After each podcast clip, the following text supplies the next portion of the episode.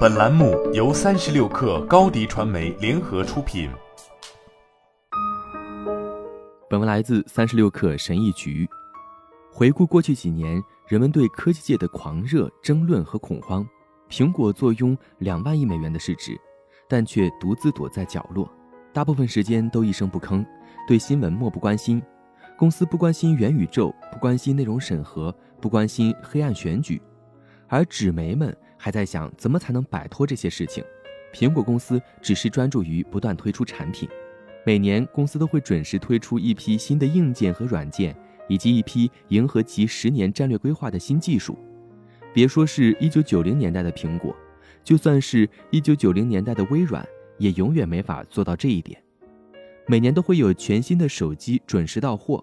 保持或引领整个行业的前进步伐，然后用百分之四十的毛利率推出数亿部由铝和不锈钢加工制成的手机，做到这一点其实非常困难。PC 端是由苹果开创的，但之后苹果丢掉了这个市场，只勉强维持这个业务线。不过现在它的市场体量比 PC 市场大多了。现在正在使用的 iPhone 和 iPad，比所有个人电脑加起来还要多。而且所运行的芯片是由苹果自己制造的，比英特尔或高通公司的任何产品都要先进。在微软时代，科技圈的一切产品都是 PC 端的配件，但现在 PC 是智能手机的配件。苹果在智能手机方面做得非常好。跟苹果的规模扩大相伴而生的，还有一种商业模式。这种商业模式让它从技术领域众多困难选择中脱颖而出。如果你既没有搜索引擎，又没有社交网络，而且在广告业务方面的尝试失败了的话，那就可以说你不会成功找出人们感兴趣的东西。你也有权利将隐私仅仅当成一项工程挑战，就像手机安全和总体性能一样，而且可以把隐私保护当做一项商业功能进行出售。这么说的意思不是说苹果在讲隐私是一项基本人权时的态度不够真诚。事实上，尽管蒂姆·库克的公众形象是一位平淡无奇的供应链工程师，但他背靠苹果为社会事业发声的次数已经远远超过了史蒂夫·乔布斯。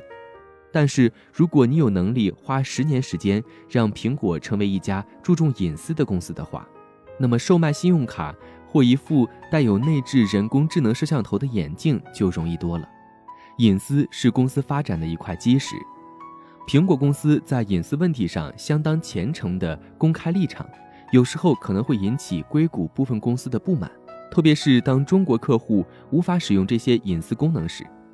但金秋，大多数人心目当中真正的战场在应用商店，苹果仍旧坚持对上架的多种 App 收取百分之三十的费用，而且控制着你可以安装哪些 App。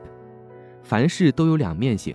苹果公司看上去将会失去这百分之三十的利润，但事实上并不会。去年，苹果应用商店收取的佣金大概是一百五十亿美元，但这笔钱不会全部花掉，而且这一百五十亿美元仅占苹果总收入的百分之五。与此同时，为了成为 iPhone 默认的搜索引擎，谷歌去年可能就向苹果支付了一百亿美元，这一块也面临美国司法部的诉讼。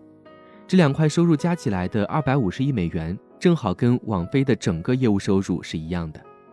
苹果是家大公司，到目前为止，它遇到的法律挑战看起来并不大。从史蒂夫·乔布斯去世的那天起，大家就开始质疑库克的这台机器的能力够不够。在失去了创始人这位创意天才的情况下，苹果还能不能推出一款改变世界的产品？iPhone 的不断推出。牢牢锁定住了属于自己的那块市场。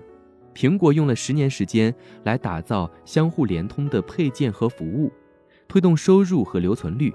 但是下一个 j e s s Phone 在哪儿呢？一个答案是，苹果现在有两个很大的项目：智能眼镜和汽车。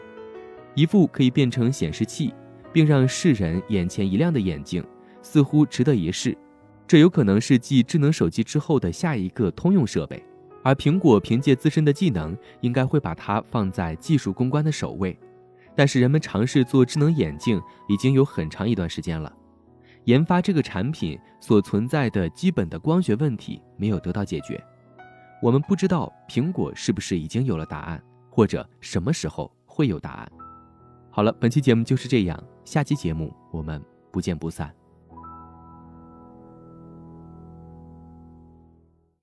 高迪传媒为广大企业提供新媒体短视频代运营服务，商务合作请关注微信公众号“高迪传媒”。